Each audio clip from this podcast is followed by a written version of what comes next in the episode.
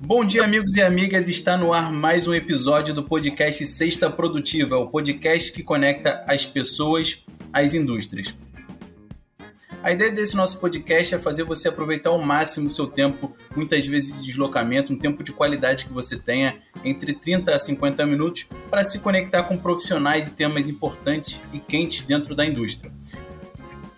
Eu sou Atila Santos, engenheiro eletricista, sócio fundador da S3 Engenharia e host do podcast Sexta Produtiva. Nosso tema de hoje é sobre confiabilidade humana e ergonomia. Do meu lado, virtualmente, como de costume, está o mestre Juan Carlos. Bom dia, Juan, tudo bem? Bom dia, Atila. Bom dia a todo mundo que está ouvindo a gente. Atila, esse tema que você falou, confiabilidade humana e ergonomia, é um tema que não só ele sempre foi importante, eu diria, né? a gente fez algumas pesquisas, ele sempre foi importante, como Sim. que atualmente, do jeito que as organizações estão sendo conduzidas e toda a velocidade que tem dado né, na indústria, tem sido aplicada à indústria, ele tem sido muito importante. Dentro de algumas coisas que a gente pesquisou, Atila, a gente viu o seguinte, que a confiabilidade humana é um tema que chama muita atenção, com certeza, que embora não seja um tema que tenha atenção devida, torna a execução de todo o projeto e processo possível conforme planejado, ou seja, é sai daquela caixinha do planejado e torna a execução algo viável, algo que dê certo. Isso mesmo. Pode parecer algo aleatório, mas não é. É possível melhorar esses índices na sua empresa, dessa confiabilidade. Tanto a ergonomia.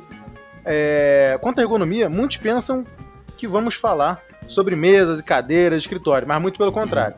A ideia é mostrar como a ergonomia pode gerar mais lucro para a empresa, tornar a empresa mais produtiva. E o objetivo do episódio de hoje, a expectativa é a seguinte: que você que está ouvindo a gente possa entender o que é confiabilidade humana, por que investir em confiabilidade humana, quais são os passos para otimizar a confiabilidade humana nos seus processos e qual é o papel da ergonomia na indústria. Agora com você, Atila. Legal, antes de começar, eu tô, tô ansioso para apresentar o nosso convidado super especial, mas como de costume, antes da gente começar esse podcast, é muito importante que nós possamos nos conectar, estar aqui inteiramente presente. Então, para que isso aconteça, quero que você pare tudo, você ouvinte, pare tudo que estiver fazendo e pense. Quando acontece alguma falha humana em um processo na sua empresa, como essa falha é tratada? O gerador da falha é apenas advertido ou realmente buscam entender o que levou aquela pessoa a cometer a falha? Já passou por alguma situação de falhas intencionais? Isso é um assunto importante, a gente precisa muito entender sobre isso. Em relação à ergonomia, você já participou de algum projeto de ergonomia? Enquanto você pensa, vamos fazer um exercício simples. Feche o olho e respire fundo. Agora abra o olho e vamos começar. Estamos aqui conectados. Clica no botão de curtir, compartilha esse episódio com todos aí à sua volta e eu acho que nós estamos agora na mesma página para iniciar isso com toda a força possível. Também quero agradecer aos membros do podcast Sexta Produtiva e a todos os ouvintes que, que tornam os episódios cada vez mais fortes. Juan. Excelente, Atila. Boa introdução que a gente fez. E agora o momento mais importante, né? Que quem somos nós nesse humilde podcast? Na verdade, a, a, o grande convidado de hoje que vai nos ensinar muita coisa é o professor doutor Carlos Almeida. Professor Almeida. O professor Almeida ele é doutor em engenharia de produção pela Copa FRJ, diretor técnico da Gestalent. O professor Almeida tem experiência como diretor e divisão de engenharia no Hospital Universitário Clementino Fraga Filho, de 85 a 98. Foi coordenador e professor do curso de pós-graduação em Engenharia de Manutenção de 97 a 2001. Atualmente é coordenador e professor do curso de Gestão Avançada em Engenharia e Manutenção da PUC Rio. Além disso, né, professor Almeida foi coordenador do curso de Engenharia de Produção, Engenharia Civil e Arquitetura da Unigran Rio 2011-2012, engenheiro civil especialista pela COP UFRJ 85-2013 e superintendente do Centro de Tecnologia da UFRJ 2018. O professor, o professor Almeida tem diversas publicações sobre manutenção e eu super recomendo as publicações do professor Almeida. Engenharia de confiabilidade, ergonomia e diversas outras é, questões né, e artigos e tudo mais publicados em congressos nacionais, internacionais e muita coisa pelo menos desde 1980 aí, é, atuando. Pessoal Almeida, tem muito mais coisa por trás disso. Como é que o senhor está? Tudo bem? É, boa noite, Juan. Boa noite, Atila. Boa noite a todos que estão nos ouvindo hoje. Estou é, muito grato, muito honrado em participar com vocês desse grande evento. É, recebi o convite com muito orgulho, porque eu acredito que a gente tem que quebrar esse paradigma da ergonomia, né? As pessoas, elas, quando é, eu vou dar uma aula, eu vou fazer uma consultoria, e você fala em ergonomia, o pessoal vem logo com cadeira e mesa, né? É lógico, cadeira e mesa cadeira e mesa faz parte das ações ergonômicas, mas o que a gente tenta buscar trabalhar é entender a atividade, como ela se realiza, e em cima disso é que a gente vai fazer a palestra de hoje, né? Vai falar um pouquinho sobre confiabilidade humana e essa, esse conceito de erro humano que todo mundo fala aí nas empresas aí e que ninguém quer perder um membro, né? O braço, a mão, o dedo, né? Sim. Então, a falha, ela pode ser evitada principalmente se a organização tiver lá realmente é, um foco no trabalhador, como a gente começou a conversar um pouquinho antes aí da nossa, da nossa entrevista, tá bom? Com certeza. Professor Almeida, vamos começar do início, né? O que exatamente é a confiabilidade humana, né? que não é cadeira e mesa, né? O que exatamente é a confiabilidade humana e quais seriam os tá passos para melhorar o nível de confiabilidade humana em uma empresa? Passeado. É, nós temos aí algumas perguntas para responder para vocês hoje.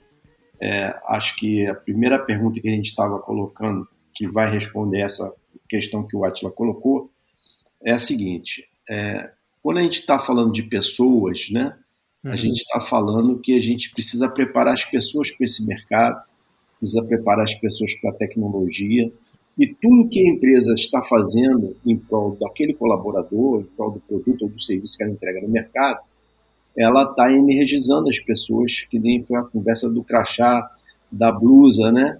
Então, quando você ama aquilo que você faz, você faz uma entrega energizada, ou seja, é invisível o que você consegue com isso aí. E o papel da ergonomia na indústria hoje, ele vem exatamente para isso aí. Ele está no, é um campo, né, que está voltado para o projeto de produtos e serviços de sistema de produção, e ele vai contribuir diretamente no que a gente está falando aqui de confiabilidade humana. Né?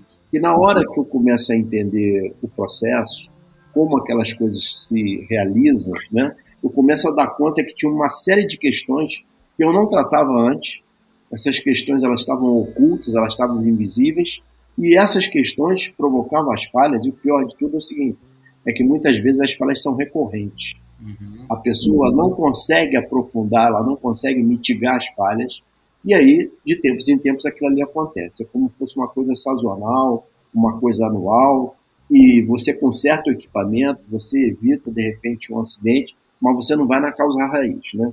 Então, na hora que a gente começa a trabalhar com grupo de pesquisa, na hora que a gente começa a olhar o trabalhador e puxar esse trabalhador para poder contribuir na solução do problema, você já está começando a melhorar a parte da confiabilidade humana. Você está gerando aquelas pessoas que estão naquele trabalho é, é, a vida inteira ali, uhum. e às vezes nem bom dia nem boa tarde o chefe deu, né?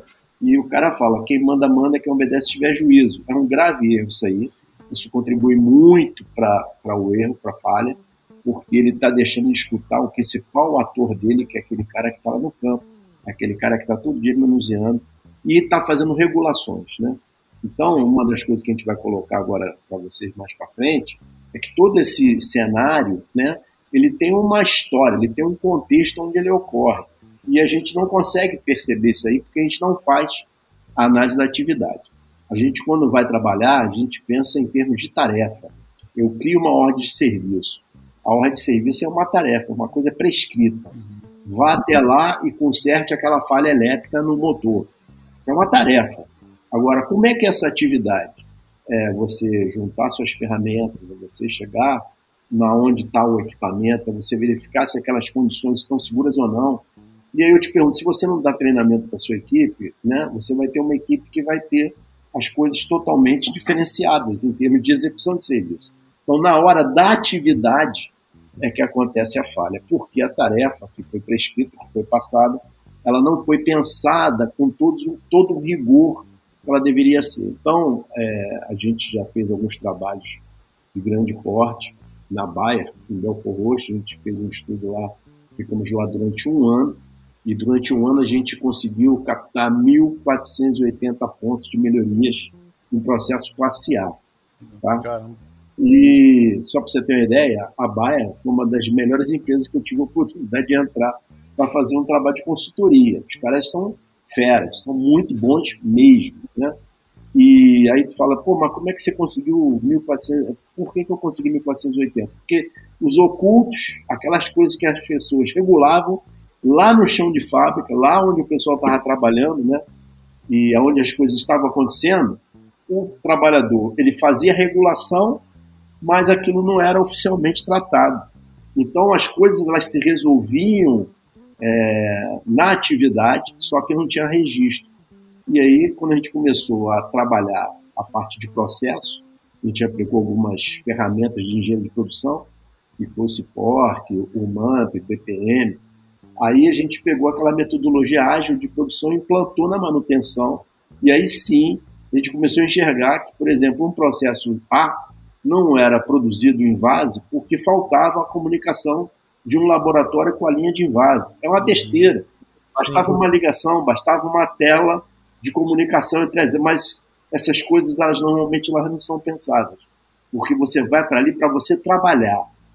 A chefia ela deseja a produtividade máxima, mas ela não discute o trabalho, ou seja, você quer aumentar a sua produção, mas todo dia você faz a mesma coisa. Uhum. Então você não pode ter resultado diferente se você todo dia está fazendo a mesma coisa. E a ergonomia, ela entrou, gente, já tem muitos anos, tá? ela vem é, desde o momento que você começa a estudar doenças do trabalho e relacionar com o posto de trabalho daquela pessoa.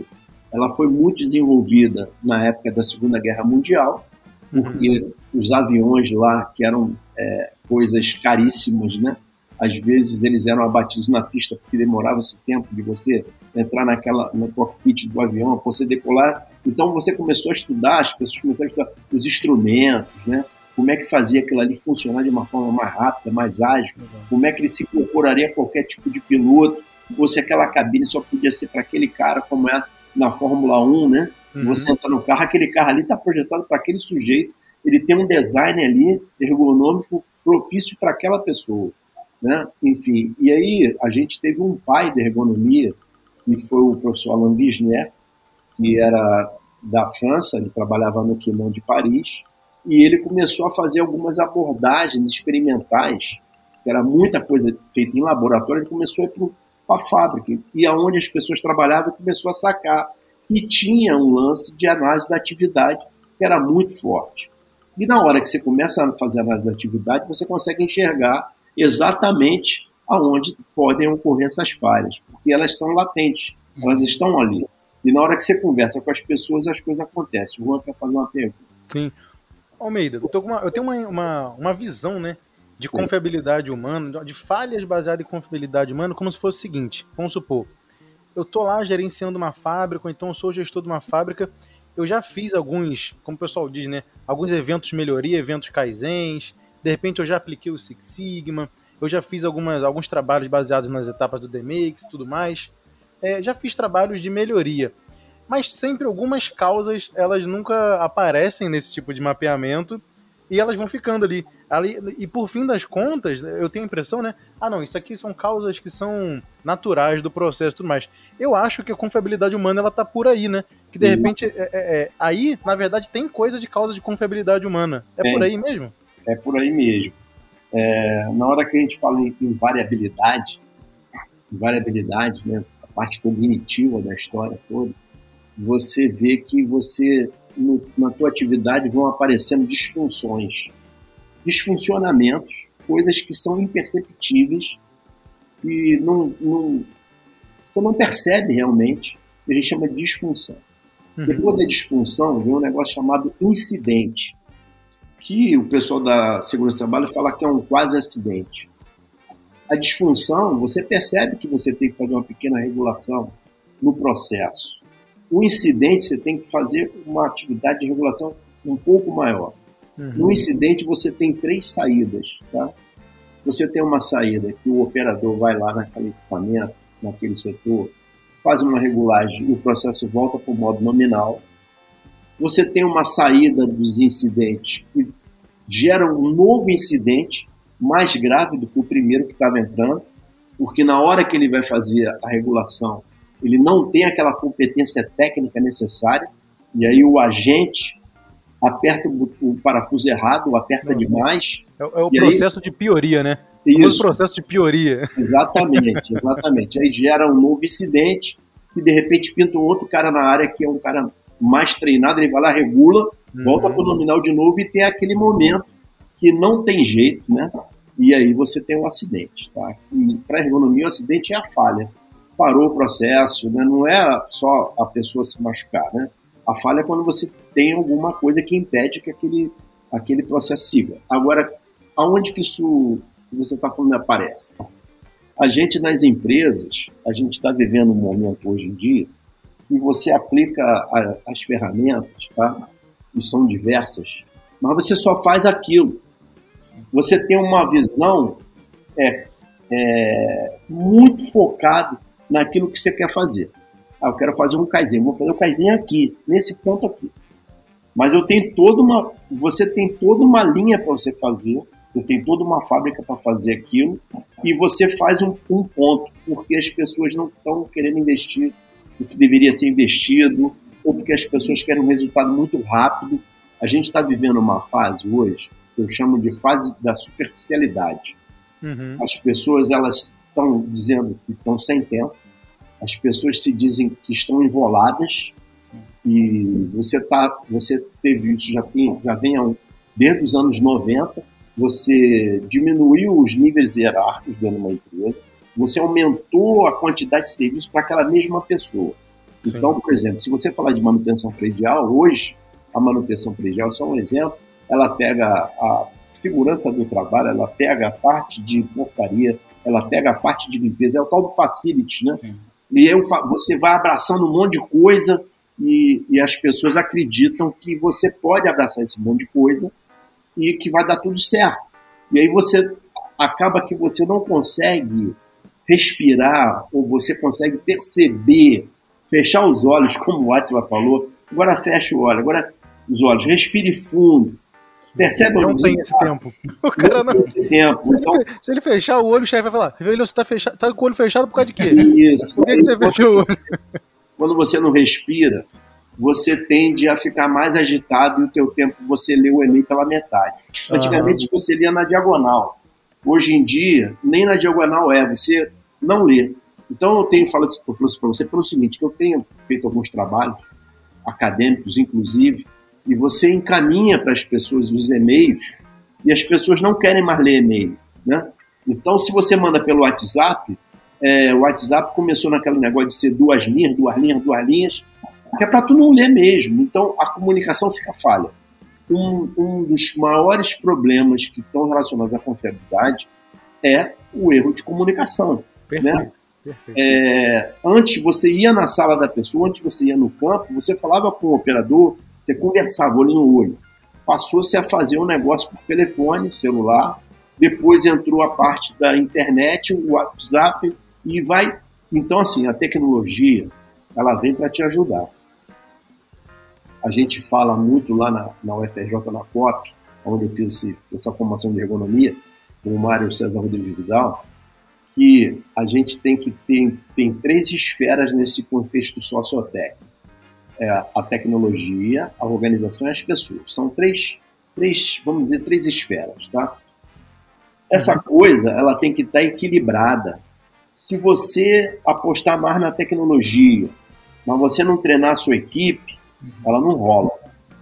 Você, então, as três esferas é o seguinte: você pode ser pouco em todas, mas tem que ser um pouco equilibrado em todas. Uhum. Não pode ser muito numa esfera e pouco na outra, porque Na melhor empresa do mundo. Pô, legal, a organização é feroz. Tô, tenho as melhores tecnologias, mas eu não tenho meu pessoal treinado. Vai quebrar o equilíbrio.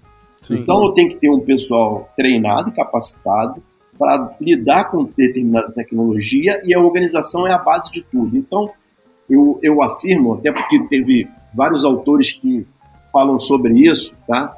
É, que 90% das falhas numa empresa é a questão organizacional. Aí você fala, pô, mas peraí, mas como assim organizacional? Porque se o chefe manda alguém fazer alguma coisa e ele não dá as condições para aquele alguém fazer, ele, enquanto organização, porque ele, chefe, representa a organização, ele colocou, inseriu uma falha naquele colaborador, tá? Então, se eu não dou um treinamento, se a pessoa quer fazer alguma coisa e a gente não permite, a gente está contribuindo com a tal da falha naquela, naquela equipe. Então, é, a análise ergonômica do trabalho, ela vem para estudar o pós-trabalho. Ela vem para entender aquela situação de trabalho, contextualizando aquele momento, aquela realidade antropotecnológica que tem naquele posto. São pessoas, tecnologia e organização. Então, a ET ela vai estudar esse contexto. Isso é a análise ergonômica do trabalho. Aí, quando eu falo que o camarada na empresa contrata um ergonomista para fazer um laudo ergonômico e ele chega lá, ele não conversa com o operador, ele não fez ergonomia.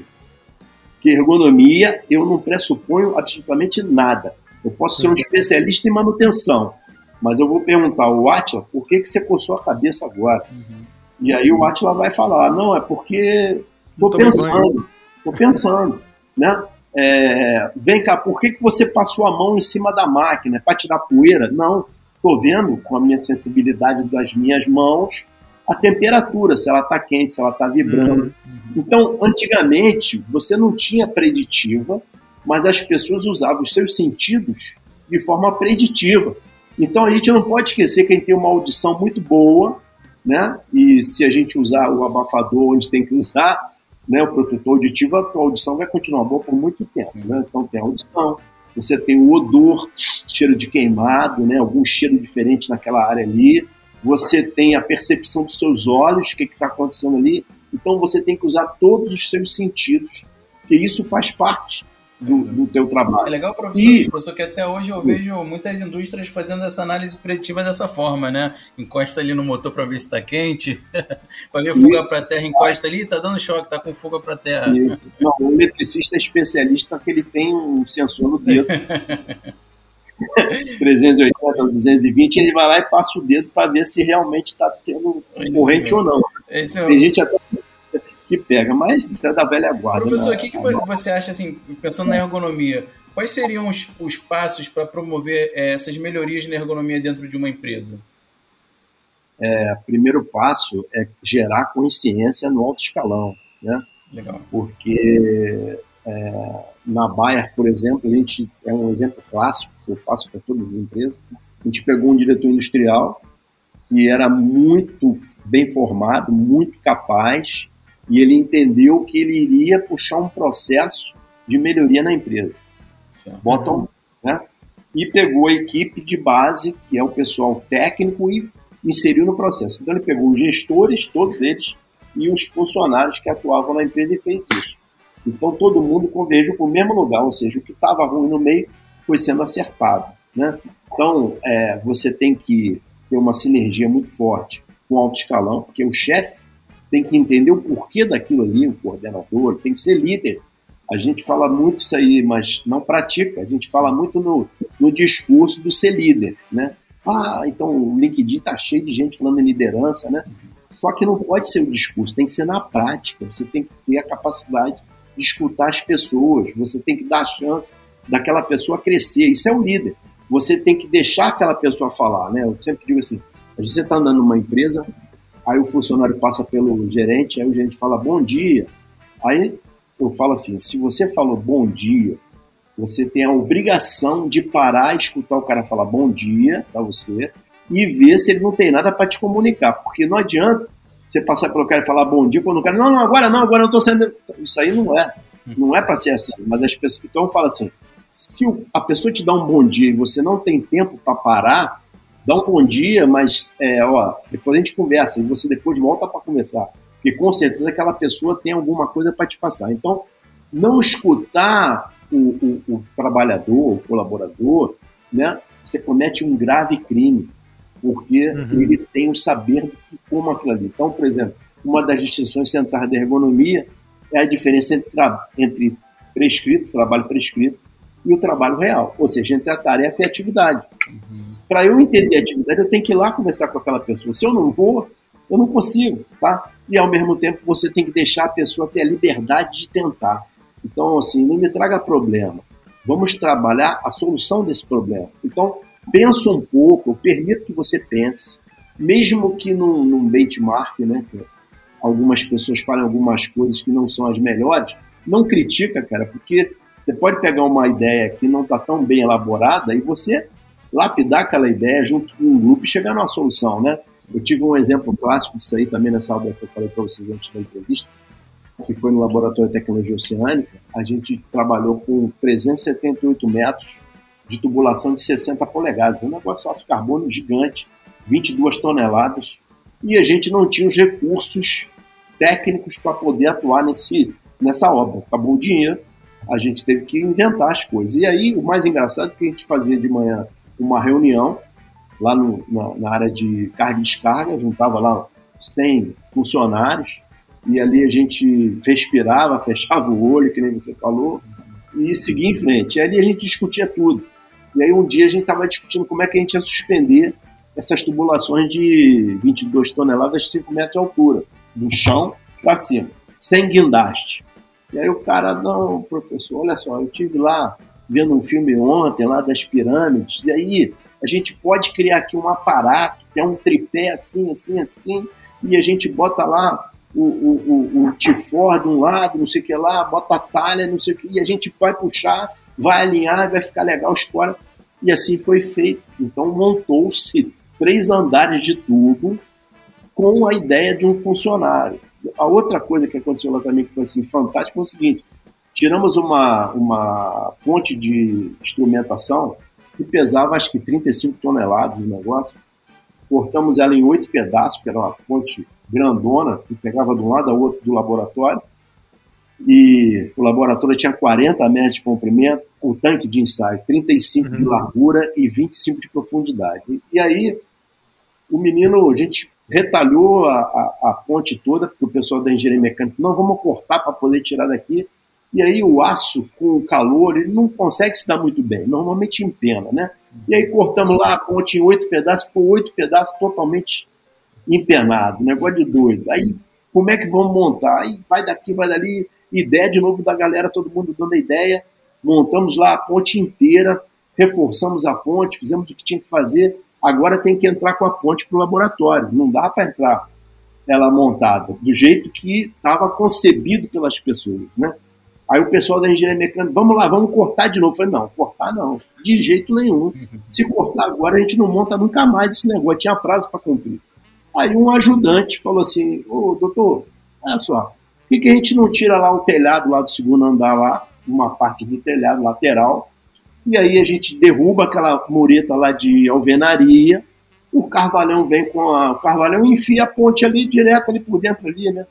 Aí o pessoal, pô, será que isso é factível? Vamos lá ver. Aí, vamos lá, subimos lá no segundo andar, olhou, é, realmente aqui não tem estrutura maior nenhuma, é uma parede de alvenaria de 1,20m. O telhado é um telhado de, de telha daquela de alumínio, que é fácil de desmontar e montar. Só cortar, ela vai. Aí fui lá na chefia, lá que era o meu chefe, o coordenador, falou: olha, o nosso funcionário fulano de tal, nosso ajudante, deu a ideia assim, assim, assim, assim. Isso vai nos economizar alguns milhares de reais, né? O cara falou, faz agora. Aí a gente ligou lá para a empresa de transporte, não vou fazer propaganda aqui agora.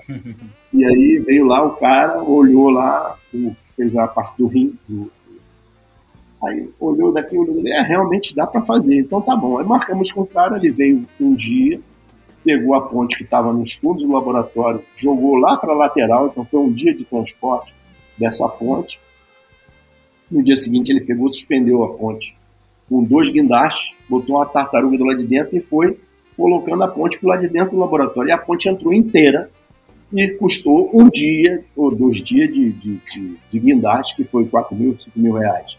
Mais nada. Então você vê o seguinte, o quanto que se perde nas empresas por não escutar quem trabalha.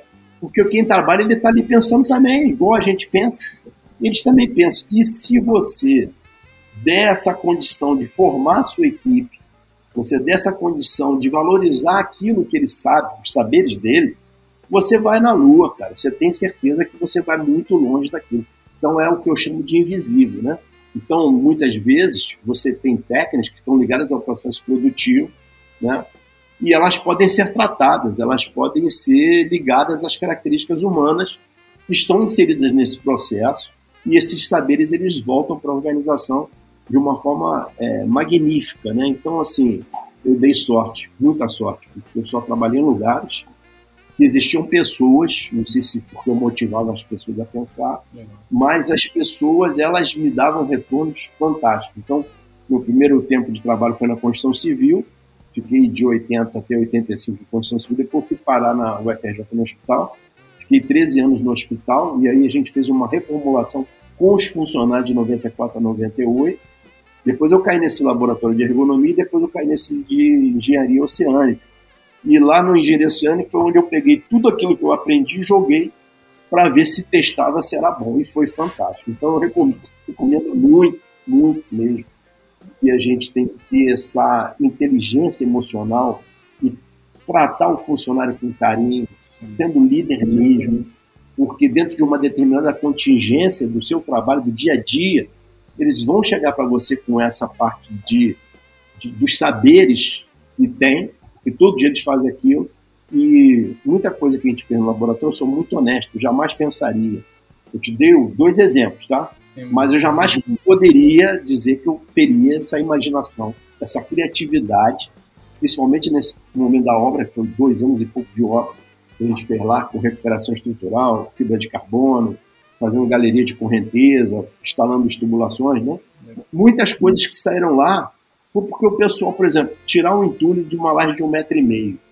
A gente tinha lá uma laje, tinham 12 lajes que a gente ia ter que fazer uma demolição e tinha que tirar esse entulho de dentro da laje, que era estrutura de concreto armado, que estava sendo é, reprojetado aquilo ali. E aí, rapaz, pô, a gente, ergonomia, né? Vai matar o cara se o cara ficar andando 30 metros, né? Em 12 galerias, puxando entulho pro lado de fora, o cara vai morrer. Uhum. Aí, o, o outro menino, aí o outro menino falou assim: o Almeida, o negócio é o seguinte, vamos fazer igual mina de carvão, rapaz. Eu falei, como assim? Não, tem aí umas cantoneiras que a gente tem aí guardada aí, a gente bota a cantoneira no chão, a gente pega lá o, os motores que são lá da bomba de, de tratamento de água, que a gente vai fazer manutenção, tira o rolamento fora, a gente faz um carrinho de mão em cima do, do como fosse carrinho de, de bilha, né? Sim. né?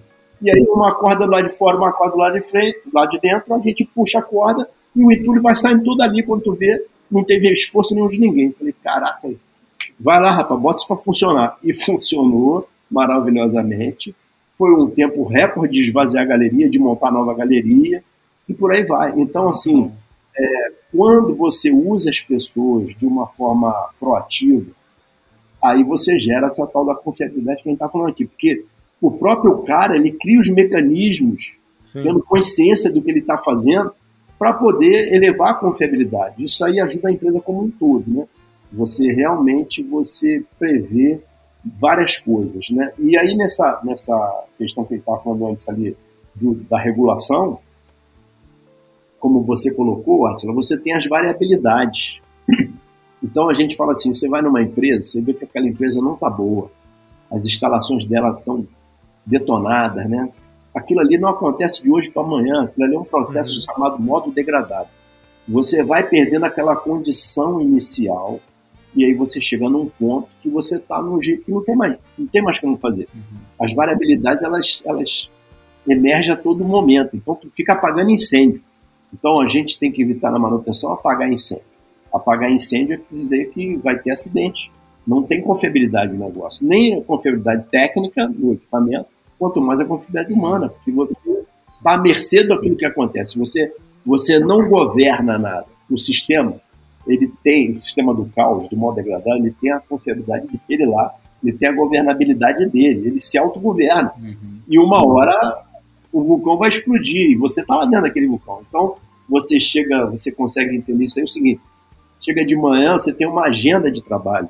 Ah, hoje eu vou fazer tal coisa, tal coisa, tal coisa. Acaba o dia, você não fez nada daquilo na tua vida. Você apagou incêndio, você está exaurido, está cansado, está morto, mas você não fez nada daquilo que você deveria ter feito. Porque o sistema te autogovernou, te gerenciou e te botou no modo degradado. Então é mais ou menos isso aí.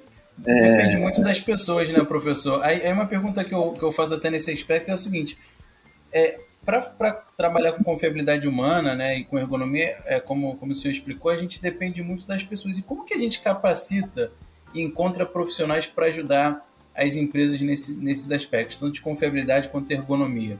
Existe profissional Sim. que você acha pronto no mercado, tem que treinar? Como que, como que é esse processo? É, a gente, quando a gente fala de confiabilidade humana, né, no que tange essa confiabilidade, a gente tem que assegurar que é uma capacidade do ser humano, né, executar uma função requerida, por isso ele tem que estar treinado, num dado período de tempo, né, que é o, o, o modelo que a gente, que a gente executa. Uhum. Agora, você tem isso no mercado? É, à vontade? Não, não tem. Né? É, eu acho até o seguinte, tem muito ergonomista formado no mercado, é, as empresas não conseguem entender que isso aí é um investimento, e aí você contrata errado. Eu fiz um trabalho numa empresa em Minas, e como é que eu fiz esse trabalho? Uma aluna de um curso de engenharia de segurança foi minha aluna, ela viu que essa abordagem que eu tinha era um pouco diferente daquilo que estava sendo é, passado né, no curso e tudo mais, então ela me falou, medo, você tem como fazer uma consultoria para gente? Eu falei, tem, a gente começou a conversar sobre esse negócio da consultoria. E aí eu descobri o seguinte, já havia sido contratada uma empresa para ir até lá, na empresa dela, cobrou para entregar o que a gente chama de laudo ergonômico. Eu chamo uhum. a empresa que dá o laudo ergonômico da Kombi. Gente tem uma Kombi, na Kombi tem um escritório montado, com impressora, com tudo, tá? E aí o cara só muda a razão social da, da empresa, fulano de tal, e aí ele já... o logo, né? O logo do cliente. É, ele, ele entrega um negócio mais ou menos só porque o cara quer fazer um negócio do Ministério do Trabalho. E aí eu falo, a gente contrata errado. Então, essa pergunta sua foi perfeita, Atila. Gente, para contratar alguma coisa, a gente tem que ter conhecimento de causa. O que, que eu vou querer aqui? Sim. Então, se você pegar, por exemplo, uma pessoal que é da área de segurança do trabalho, é, normalmente é uma disciplina de 30 horas apenas na segurança do trabalho, ergonomia, e passa longe dos que a gente está conversando aqui, tá? Passa longe. Sim. Fala mesmo em cadeira, mesa e, e etc. Né? Na grande maioria delas. E aí você que sai como engenheiro de segurança, você não sabe nem que existe isso que a gente está falando aqui. Sim. Você não viu. Então, para você sacar isso, você tem que se tem que ler. Só que a gente não está lendo mais hoje, né? A gente está começando a se afastar da leitura. E na cota o pessoal fala o seguinte: você tem que beber água na fonte. Vai lá na fonte, cara. Então, eu recebi de um amigo meu, que é o Henri, ele fez segurança trabalho comigo lá na UFRJ, e ele me passou um livro agora, que é dos mesmos autores principais que está aqui nesse documento que eu passei para você. Uhum. É, falam de Alain Wisner, falam da ergonomia francesa, né? Legal. E na americana, que era muito laboratório, o pessoal já está começando a chegar, já tem um tempo para essa parte aí de, da, da ergonomia, da mais da atividade, né? Então, tudo se remete a um termo de referência. Como eu quero fazer essa ergonomia aqui? Então, por exemplo, quando a gente trabalha com a ergonomia, a gente trabalha desde o 5S. Então, eu não faço ergonomia pura. Eu começo no 5S, porque tu está me perguntando como é que eu vou transformar a pessoa. Então, para transformar a pessoa, eu começo no 5S. O que é o 5S? Limpeza, organização, né, parará, pelo padrão. Né? Depois do 5S, a gente passa para a análise do, do, do processo. Então, trabalha é, é, é, é o, o MAMP. Eu vou fazer uma análise por processo, vou determinar por processo o que é importante ou não. E aí eu chego na criticidade, ABC, né? Então, o que, que é A, o que, que é B, o que, que é C? No processo eu começo a ver. Então, aonde é crítico para o negócio da empresa, eu vou focar, tá certo? Depois que eu faço essa análise da atividade, eu faço o processo, eu começo a interagir com as pessoas que estão lá na área. Então, você vê que é uma ferramenta, e, por exemplo, eu tive a sorte, que eu te falei, que eu fui trabalhar na COP. Na COP eu caí num laboratório de ergonomia, que é um dos melhores laboratórios que tem no Brasil, e lá eu fiz a formação de mestrado e doutorado nesse, nesse, com esse foco de análise da atividade, que é uma escola que poucos usam. Né? Então você tem que contratar um ergonomista que tem o foco na análise da atividade, que não é mesa. Não é só o corpo físico não que vai importa. Ser, não vai ser um é, exatamente. Não vai ser aquele cara que vai chegar lá pensando apenas em, em, melhorar uma questão pontual, né? Eu acho que também tem muito Isso. disso. Ele vai chegar muito no processo, foi o que você falou, né? Olhar o fim. Não, beleza, qual que é a melhor maneira que seja a melhor maneira de dessa pessoa aqui produzir, para que a empresa seja sustentável, o cara é, seja sustentável para a vida do trabalhador também, né? Que ele não se degrade, conforme você disse. Isso, Acho que tem, o cara tem que ter essa visão contínua, né? É, vou completar o que você está falando da seguinte maneira. Essa, isso que a gente está colocando aqui é uma função multidisciplinar. Uhum. Eu não acredito num ergonomista único. Para mim não existe. Existe o seguinte, uma pessoa, que nem eu que sou engenheiro e aprendi ergonomia, mas determinados lugares onde eu vou, eu preciso de um médico do trabalho ergonomista. Eu preciso de um fisioterapeuta ergonomista. Então tem várias profissões que são acopladas para isso dar resultado, né? Uhum. Agora, você pode fazer uma contratação de uma empresa que possui esses associados e ela vai te entregar. Agora, é, a gente tem que entrar para fazer esse negócio. Gestão participativa, como eu falei, o 5S, o MANP, o BPF, o CIPOR. Tem várias coisas que você vai ter que dar conta, porque você tem que entender o contexto onde aquilo acontece, que são as contingências. Né? É, o problema que dá na empresa A pode dar na empresa B de forma diferente. Né? Não quer dizer que seja igual, ela pode ter sinais, né? mas, mas eu tenho que adaptar. É a mesma coisa se você pegar uma ferramenta que você aplicou na empresa A, e aí você vai àquela ferramenta e aplica igualzinho na empresa B, não pode. A empresa A ela tem uma cultura, tem um comportamento, a empresa B tem outro, tem que analisar isso para depois eu dizer qual é o remédio, né? Você vai no médico, se você vai naqueles médicos barato, o cara nem olha pro teu rosto, né? De pirona, não sei o quê. Agora, se você vai num cara realmente consciente, nada contra os médicos, pelo amor de Deus, o cara vai fazer uma análise. Pega um engenheiro da Kombi, né, para voltar para a gente, ele vai te dar um laudo. Ele te deu um laudo. Só que aquilo ali não resolve nada para ele. Aí a gente foi, né, naquele caso que eu falei de deu o laudo, um novo laudo. Aí eu queria, de início, é, pegar o laudo que já existia e aproveitar para o meu. Quer dizer, eu já não ia perder, não deu para aproveitar nada. Você acredita nisso? Sempre tantas coisas jogadas fora porque não dava para aproveitar nada. Aí até tivemos um prejuízo, porque como eu achei que ia aproveitar alguma coisa, eu minimizei o meu trabalho. E na hora, em vez de demorarmos uma semana, eu demorei 45 dias para produzir um relatório. Caramba. Isso é dinheiro, tá entendendo? Exatamente. E, uma, e uma coisa que você está falando que eu acho muito importante, né, desses casos todos que você tem contando, é o seguinte: é, são coisas que são sempre do conhecimento que ele é transversal, né? Por Isso. exemplo, que nem você falou, por exemplo, vai ter o médico, mas que ele é ergonomista, que ele vai ter esse olhar. Vai Isso. ter o cara que é um engenheiro, mas com o olhar de ergonomista. Eu Isso. acho que é, é, esse tipo de discussão que a gente está trazendo aqui, para todo mundo que está ouvindo a gente, é o seguinte, cara, é uma oportunidade para você, que, por exemplo, é médico, é engenheiro e tudo mais, se aprofundar também nessa área. Esse é um ponto. E o outro ponto é o seguinte: é, a sua empresa onde você trabalha, ela precisa disso? Provavelmente sim. Precisa desse olhar? Provavelmente sim. E não tem problema qual é a sua área de atuação, porque uhum. você vai ter uma contribuição importante para dar.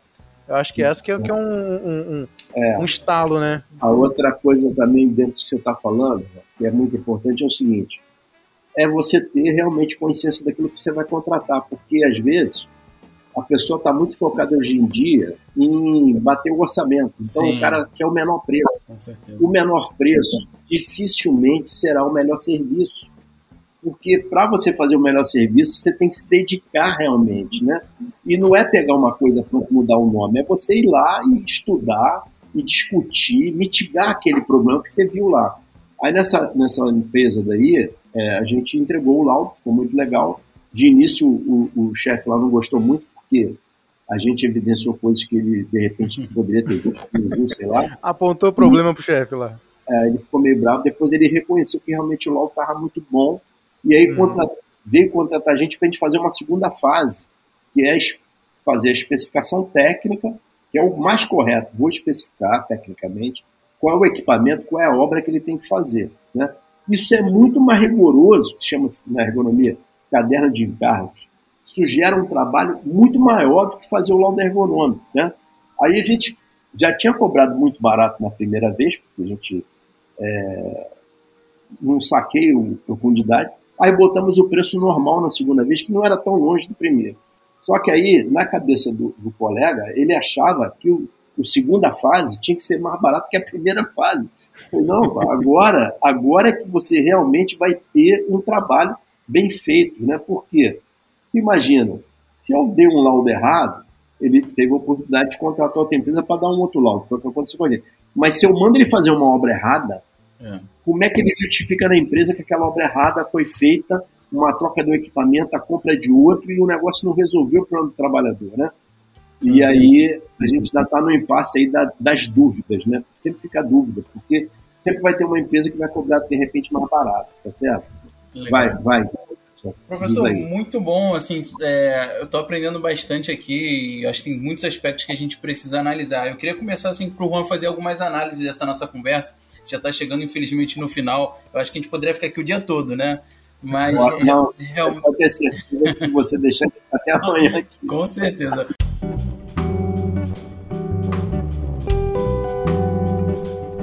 Momento Análise.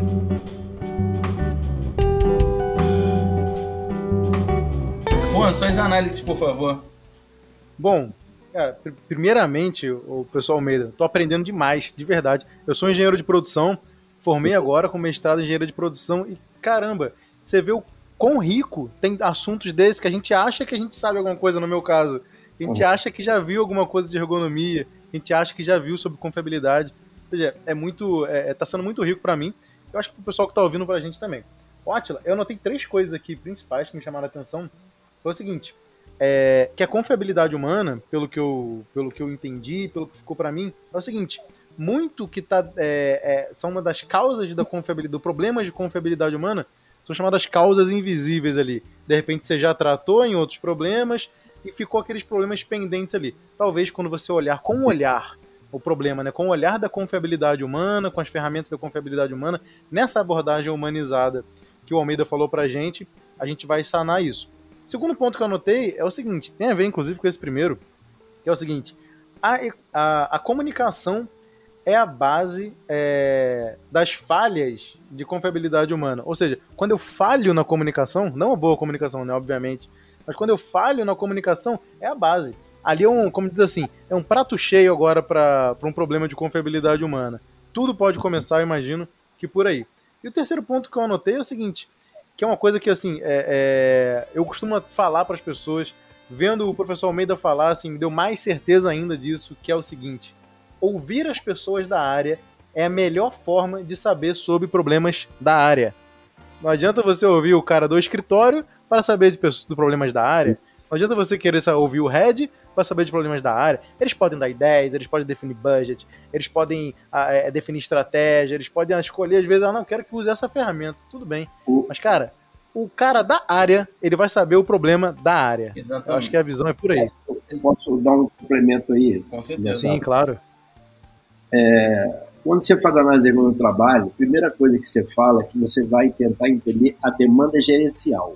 Uhum. Demanda gerencial é o chefe, é o gestor, Aí ele vai dizer: olha, esses caras são muito ruins, esses caras, pô, me dá prejuízo aqui. Aí mete, mete, mete a língua, né? Uhum. Aí a demanda ergonômica, via de regra, ela jamais é igual à demanda gerencial. E aí quando você vai no campo, normalmente a gente pede assim, dependendo do tamanho da empresa, dois dias, três dias, uma semana, para poder. A gente foi lá, escutou o que o cara falou, e a gente pede uns dias para poder escutar as pessoas. E a gente volta uhum. com uma demanda ergonômica. A demanda ergonômica é completamente diferente da primeira, porque lá de cima do escritório a pessoa não sabe realmente o que está acontecendo lá embaixo, né, onde o trabalho acontece. Está muito distante. Legal. Hoje em dia, com a tecnologia, então, está mais distante ainda. E as pessoas não querem se escutar mais, não, quer, não tem tempo, né? Sim. Eu tenho um, um sobrinho meu, que mora em São Paulo, tem 15 anos, pesquisando agora, desde que ele era muito pequenino, ele aprendeu que ele não tinha tempo. Então ligava para o Matheus e falava, pô, tinha tempo, não, não tenho tempo, não tenho tempo. Porque virou moda não ter tempo. É, então, é, é até bonito, né? Falar não tem tempo. É, não tem tempo não, não dá para falar agora não, postei, não tem tempo. Eu postei no, no Liquidinha assim, essa semana passada o negócio de não ter tempo.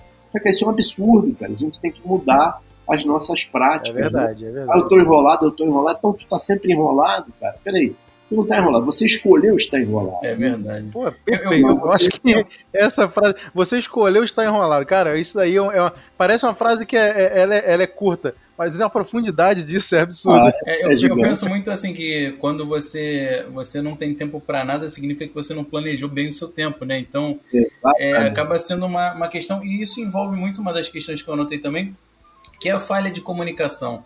Acho que a gente vive na grande era de falha de comunicação, é tudo corrida, é tudo para ontem, e aí essa falha de comunicação acontece e, e, e com, cer com certeza é a causa de muitas outras falhas, né? Esse é o primeiro ponto.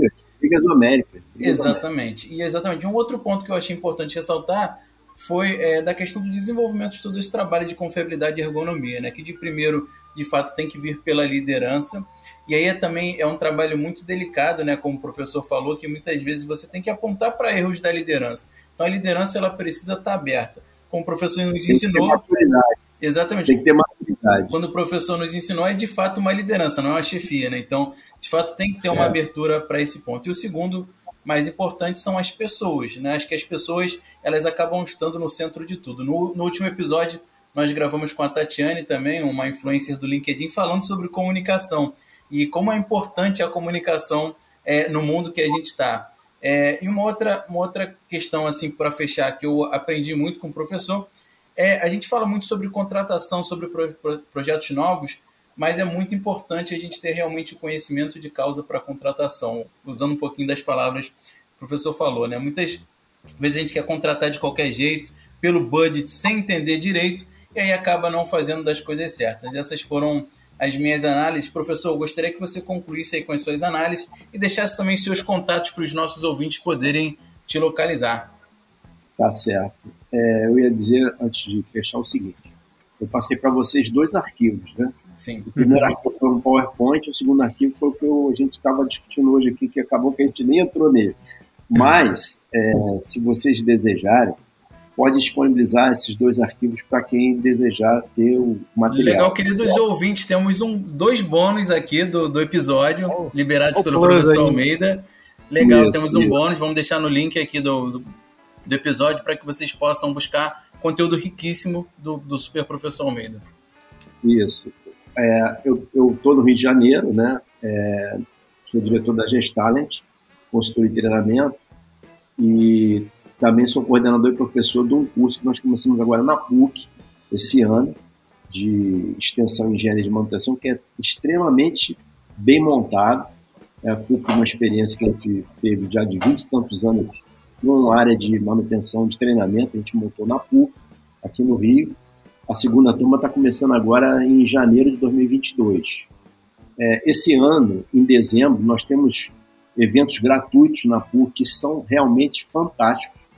E quem quiser é, participar é de graça. Vai ser, será dia 15, 16, 17 18 de dezembro. Nossa, no outra 15, super dica aí para quem está ouvindo é, a gente, né? Isso, no dia 15, eu vou passar para você esses links, tá? É, no dia 15 é um evento de inovação tecnológica, que fala da indústria 4.0. Nós teremos duas pessoas, um do México e o outro do Panamá, que são especialistas nisso, Marco Shen e Gerardo Turrilho. Vamos ter o Frank Nonato, que é brasileiro, e vamos ter um professor chamado André, é, André Cardoso, que vai estar palestrando no, no dia 15. No dia 16, a mesa redonda vai ser de confiabilidade e gestão de ativos. Mais uma vez, vamos ter dois participantes estrangeiros. Um é uruguaio, que é o Santiago Souto Blanco, e o outro é o professor é, Henrique Gonzalez, que está no México. E nós vamos ter o Celso de Azevedo, que está na França, é um dos maiores especialistas brasileiros em gestão de ativos, ele mora na França há uns 30 anos. É, e vamos ter um brasileiro, que é o Luiz Tavares, de Carvalho, que foi um grande gestor na Mercedes-Benz. Nossa, que evento, hein, professor Almeida? É, Só fera demais aí. Fera demais, exatamente. Na, na, no dia 17, que é na sexta-feira, nós criamos uma mesa redonda só de mulheres. As Irado. mulheres vão falar sobre os desafios, a quebra de paradigmas e os resultados que elas conseguiram obter no nosso mercado, no nosso segmento, que é um segmento muito machista, né? Sim. Mas que as mulheres já têm uma longa data, estão chegando de pertinho e, infelizmente, para os meninos, elas estão tomando conta do mercado, porque elas estão fazendo melhor, Sim. muito melhor, e com muito mais confiabilidade do que nós. Então, os meninos começam a prestar atenção, né? No dia 18 vai ter um encontro científico dos alunos na parte da manhã. Vários alunos vão apresentar seus trabalhos técnicos e na parte da tarde vão ser alguns professores, inclusive eu, que vou estar falando sobre esse tema de confiabilidade humana no, no evento, tá? E é tudo de graça, tá, gente? A gente entende, né, que a gente é, tem que compartilhar esses saberes com os nossos colaboradores, nossos colegas, entendeu? E às vezes, quando você cobra um evento desse aí, você tem um baixo público. E a gente uhum. acredita que compartilhar saberes é uma coisa que é um dever de todos nós. Então esse evento ele é gratuito, tá? Eu vou passar para vocês também é, esses links para vocês passarem para as pessoas. Maravilha. O meu e-mail, você pediu para eu me, me, apresentar, dizer onde que as pessoas me encontram, né?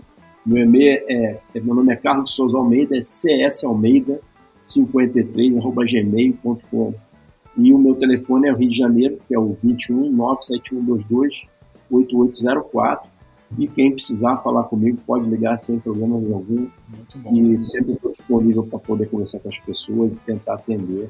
Professor, muito, muito obrigado de verdade pela sua disponibilidade, pelos conhecimentos aqui feitos aí. Agradeço. Queridos ouvintes, também não deixem de seguir o podcast, não deixem de compartilhar esse episódio com os amigos, compartilhar os eventos e compartilhar também os conteúdos bônus que o professor Almeida vai disponibilizar para a gente. Amigos e amigas, mais uma vez, profissionais das indústrias e pessoas interessadas no tema, muito obrigado e até a próxima. Tchau, tchau. Valeu, obrigado.